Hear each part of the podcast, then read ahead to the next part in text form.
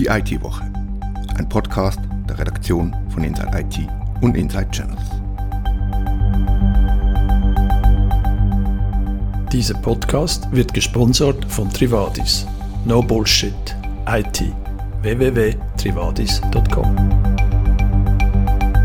Willkommen zu Die IT-Woche vom 19. März 2021.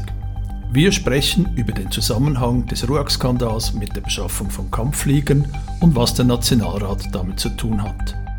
Und wir sprechen über die Situation am Lehrstellenmarkt in der IT-Branche. Weiter geht es mit dem Glanz und Elend der städtischen Informatik in Bern und Zürich und ein bisschen Winterthur, einem riesigen Brand in einem Rechenzentrum und über Ethik und künstliche Intelligenz. Mein Name ist Christoph Hogenschmidt.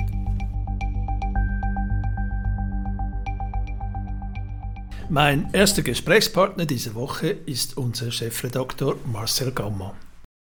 Marcel, es gibt Neuerungen im RUAG-Skandal. Was ist passiert?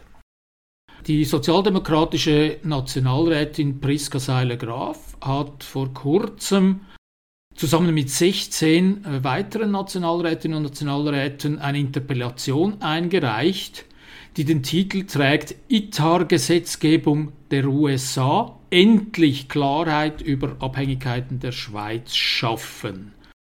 Das ist ein speziell interessantes Thema, weil das Gesetz, die eben die ITAR International Traffic Arms in Arms Regulations ist eigentlich völlig unbekannt. Es ist meines Wissens nach einer Suche auf Parlamentssenator der erste parlamentarische Vorstoß, der je zum Thema ITAR eingereicht wurde. Und es ist, dieses Gesetz ist ein US-Gesetz, das äh, den Umgang mit Teilen oder ganzen äh, Waffensystemen der USA regelt und auch Sanktionen regelt, wenn man gegen dieses Gesetz verstößt, sei es Einzelperson, sei es als Staat, sei es als Firma wie die RUAG.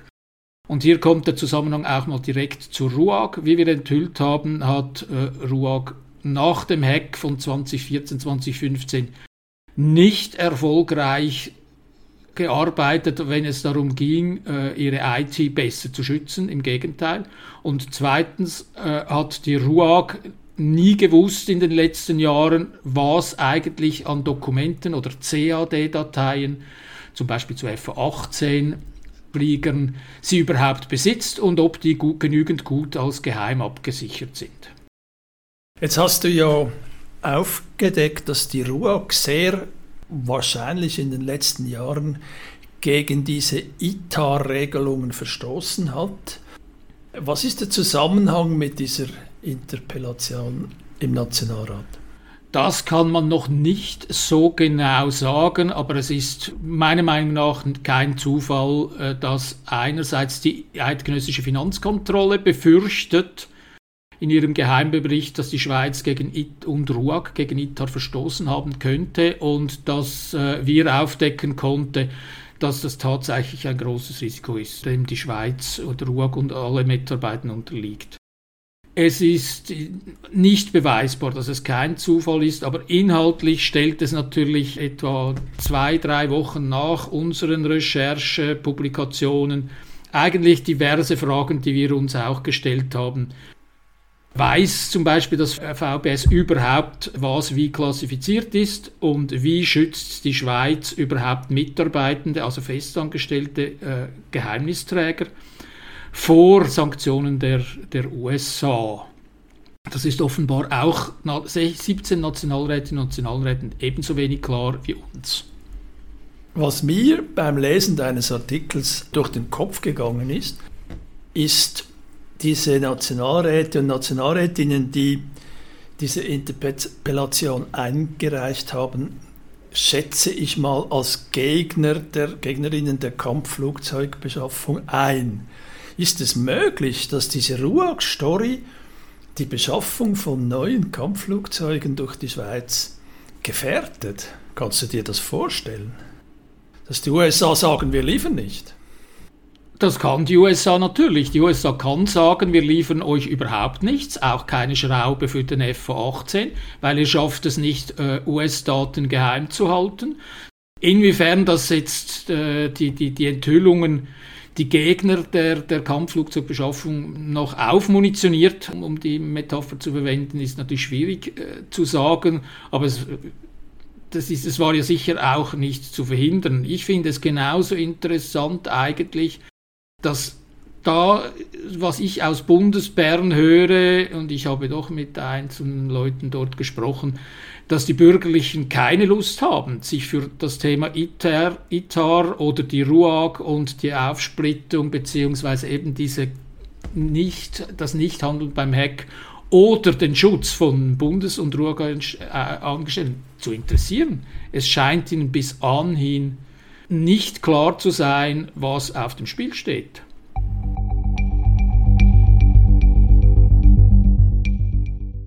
Meine nächste Gesprächspartnerin ist Katharina Jochum.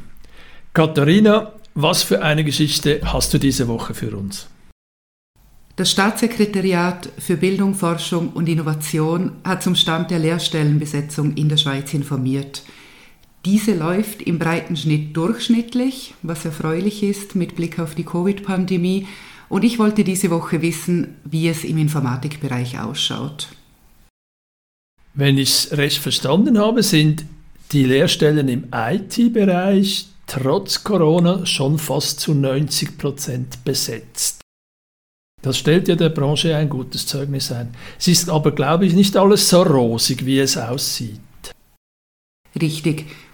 Die Zahl entspricht etwa dem Vorjahresniveau. Ähm, Im Vergleich zu anderen Branchen ist es ein hoher Wert. Beim ZLI sagt man, sagte man uns zudem, dass die Qualität der Bewerbungen sehr gut sei. Auch das ein positives Zeichen. Erfreulich ist auch, dass ähm, im kommenden Sommer die ersten Lehrlinge mit der revidierten Ausbildung Informatikerin EFZ beginnen können. Neu in den Fachrichtungen Applikationsentwicklung und Plattformentwicklung. Die Ausbildung wurde moderner sie soll flexibler sein, ähm, das System soll es erlauben, schneller auf Änderungen in der Wirtschaft zu reagieren. Nun aber gibt es auch das große Aber. Es gibt einen stark wachsenden Bedarf an IT-Fachkräften. Die braucht nicht nur die Branche selbst, sondern auch die Anwenderunternehmer brauchen immer mehr IT-Know-how in ihren Firmen und der beruflichen Grundbildung kommt bei der Ausbildung der neuen Fachleute eine wichtige Rolle zu. Erklärtes Ziel ist es deshalb schon länger, die Zahl der Lehrstellen zu erhöhen und da gestaltet sich die Sache etwas schwieriger. Die Schaffung neuer Lehrstellen sei harzig, wie wir gehört haben. Also kann man sagen, dass die Corona-Krise die Lehrlingsausbildung von IT-Lehrlingen in der Schweiz zwar nicht behindert, aber auch nicht fördert. Die dringend nötige Mehrzahl an Lehrstellen wurde nicht erreicht dieses Jahr. Soweit ich das beurteilen kann, ja. Ganz aktuelle Zahlen gibt es noch nicht. Die Lehrverträge sind noch nicht alle abgeschlossen. Wer weiß, was die kommenden Monate ähm, passieren wird. In den vergangenen Jahren ist die Zahl der Lehrstellen Lehrstellen in der Schweiz ähm, langsam aber stetig gewachsen. Das ist auch gut. Ob es reicht, ist fraglich, wenn man sich die Prognosen von ICT Berufsbildung anschaut. In einer Studie, die vor einigen Monaten publiziert wurde, ähm, heißt es, dass bis 2028 könne der Bedarf an IT-Fachkräften durch den Nachwuchs und durch die Zuwanderung zu etwa 70 Prozent gedeckt werden. Damit fehlen aber noch über 35.000 Fachleute in der Schweiz. Woher diese kommen sollen, das ist offen.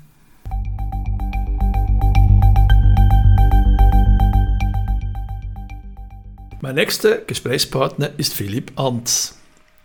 Philipp, die Redaktion hat sich in den letzten Tagen mit der Informatik von zwei Schweizer Städten beschäftigt. Was ist passiert?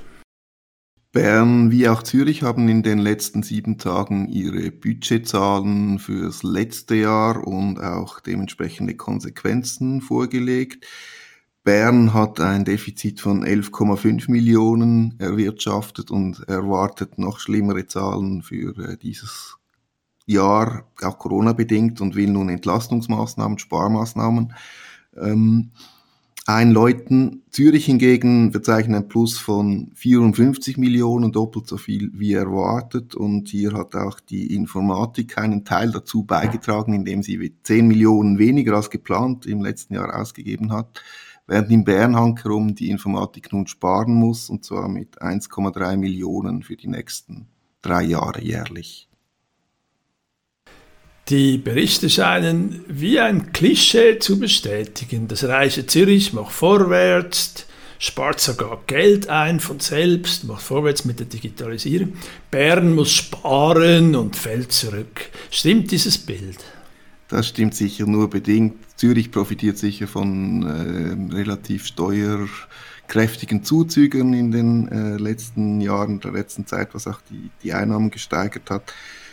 Äh, wenn man die Informatik genau anschaut, dann ist es in Bern ja bei insgesamt 44 Millionen, die man sparen will, nicht der größte Betrag. Und ich denke, im Moment kann sich keine größere Schweizer Stadt erlauben, plötzlich als Digitalisierungsverhinderin oder Bremserin dazustehen. In Bern diese 1,3 Millionen, die schlüsseln sich so auf, dass man ähm, einen großen Teil durch Stellenabbau sparen will, dass eine Vollzeitstelle nicht besetzt wird, die eigentlich geplant war ähm, das war schon im letzten Jahr in Bern der Fall. Auch dort musste die IT sparen, auch durch eine Stelle, die nicht neu besetzt wurde. Ein ähnliches Bild zeigt sich übrigens auch in Winterthur, einer weiteren größeren Stadt, die im November eigentlich die Steuern erhöhen wollte, um äh, mehr Geld einzunehmen. Das Parlament hat das, dies verhindert und auch dort äh, Sparaufträge der Stadt vorgegeben. Dort werden auch fünf Stellen bei der Informatik eingespart. Stellenabbau heißt natürlich immer bei Behörden, öffentlichen Ämtern, dass keine Leute entlassen werden, sondern man dies durch Fluktuation oder keine Neubesetzungen verhindern will. Sonst wird in Winterthur wie auch in Bern ein bisschen Sparschnipselpolitik betrieben. Man spart ein paar 10.000 Franken bei oder will ein paar 10.000 Franken bei Softwarelizenzen einsparen, dort 100.000 bei äh, weniger Wartungskosten, man will weniger IT-Bezüge bei Drittanbietern tätigen und auch auf gewisse Beratungsdienstleistungen verzichten.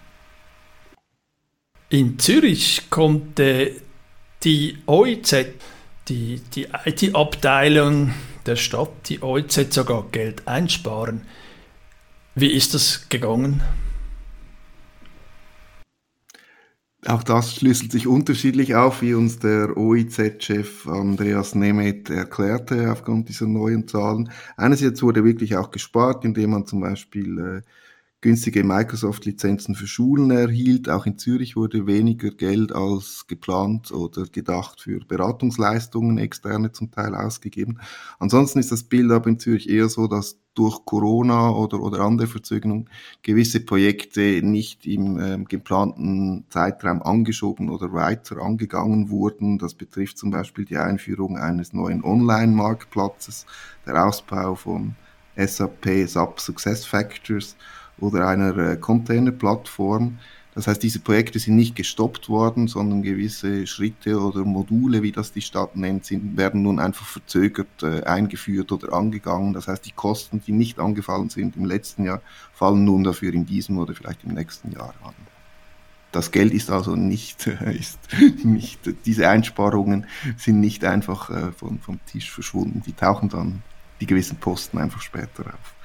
Ähm, der OIZ-Chef sagte aber auch ganz klar, er freue sich über die Regierung und das Parlament in der Stadt Zürich, die der Digitalisierung ein großes Gewicht geben würden und ähm, auch die entsprechenden Mittel gesprochen hätten.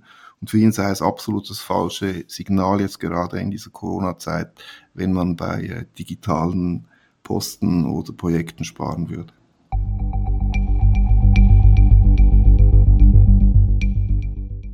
Als nächsten Gesprächspartner begrüße ich Volker Richard. Volker, diese Woche hat es so richtig gebrannt in der IT-Branche. Was ist passiert? Um 1 Uhr morgens in der Nacht auf den 10. März ist bei einem der großen Cloud-Anbieter, bei OVH Cloud in Straßburg, ein Brand ausgebrochen. Von den vier dortigen Rechenzentren ist eines komplett ausgebrannt und Teile von einem anderen sind betroffen gewesen. Dazu muss man wissen, dass OVH 38 Rechencenter weltweit betreibt, hauptsächlich in Frankreich tätig ist und zu den ganz Großen auf der Welt, zu den ganz Großen der RZ-Betreiber gehört. Selber zählen sie sich zu den großen drei. Ob das stimmt, kann ich nicht beurteilen, aber es ist jedenfalls extrem auffällig, was bei dem Brand passiert ist.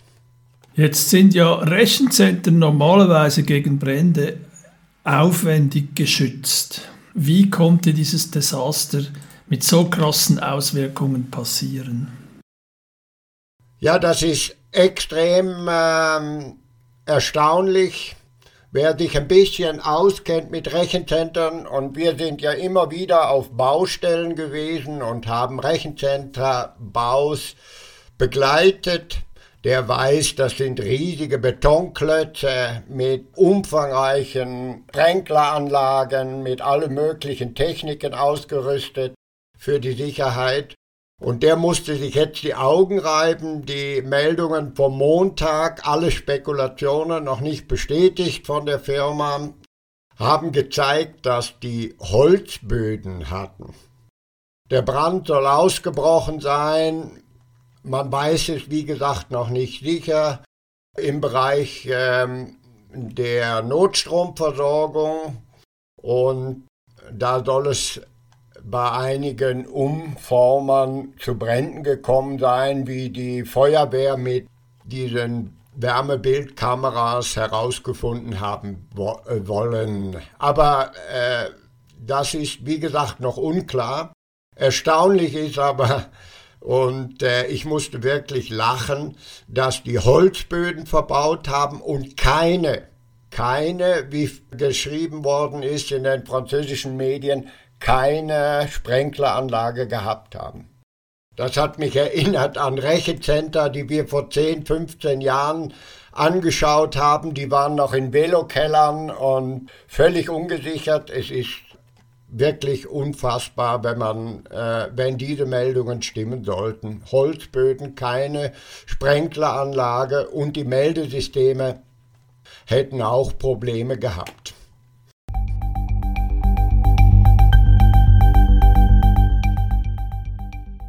Mein letzter Gesprächspartner heute ist Thomas Schwendener. Thomas, künstliche Intelligenz ist ja eine Boom-Technologie. Doch es gibt auch offene Fragen. Du hast diese Woche über eine dieser offenen Fragen berichtet. Ja, es geht äh, um ethische Richtlinien und um Ethik generell in der, bei künstlicher Intelligenz. Und zwar haben Wissenschaftler der Universität Stanford aus den USA sich mal angeschaut, wie es damit steht. Und sie haben gezählt, dass in den letzten drei Jahren 96 Richtlinien ähm, veröffentlicht wurden, was den ethischen Umgang mit künstlicher Intelligenz angeht. Die Frage, die Sie sich dann gestellt haben, ist, wie sieht es eigentlich mit der Umsetzung aus? Äh, Sie haben dafür auf Konferenzen äh, sich umgesehen, beziehungsweise in deren Archiven, wie viele Papers gab es dazu? Gab ganz wenige, auch an den äh, IT-Departementen der Universitäten gibt es ganz wenige Ethikschulungen. Sie haben dann festgehalten, dass sie überrascht waren, wie wenig Material sie äh, dazu gefunden haben. Überschattet wird das Ganze nur noch davon, dass sie auch die Wirtschaft äh, angeschaut haben und festgestellt haben, es ist eine absolute Minderheit, die ethische Richtlinien auch tatsächlich umsetzen will. Das Beispiel Fairness, was ja bei künstlicher Intelligenz ein großes Thema ist, also wie künstliche Intelligenz, ähm, was für einen Bias die haben kann, zum Beispiel was Rassismus angeht oder auch Sexismus. Nur ein Viertel der Firmen, die sie befragt haben, ähm, hielten das für wichtig und weniger als 15 Prozent haben Maßnahmen umgesetzt, um, äh, um hier etwas zu bewirken. Beim Datenschutz sieht es ein kleines bisschen besser aus, aber auch nicht wesentlich. Nur ein Drittel der Firma hat Schritte eingeleitet, um äh, den Datenschutz ähm, sicherzustellen, wenn sie künstliche Intelligenz einsetzen. Also wir sehen, dass wenn es um künstliche Intelligenz geht, wird vielleicht über Ethik gesprochen, aber sehr wenig umgesetzt. Da fällt mir ein zum Thema künstliche Intelligenz und Ethik War da nicht noch etwas bei einem der wichtigsten Player im KI-Geschäft bei Google? War da nicht etwas? Ja, Google hat kürzlich zwei KI-Ethikerinnen ähm, entlassen, beziehungsweise die sind gegangen. Das ist nicht ganz geklärt. Und die Firma, der Konzern hat dann versprochen, dass er die KI-Forschung jetzt reorganisiert. Aber natürlich weiß man da nicht ganz genau, was da jetzt passiert. Es ist ja ein bisschen auch eine Blackbox dann letztlich.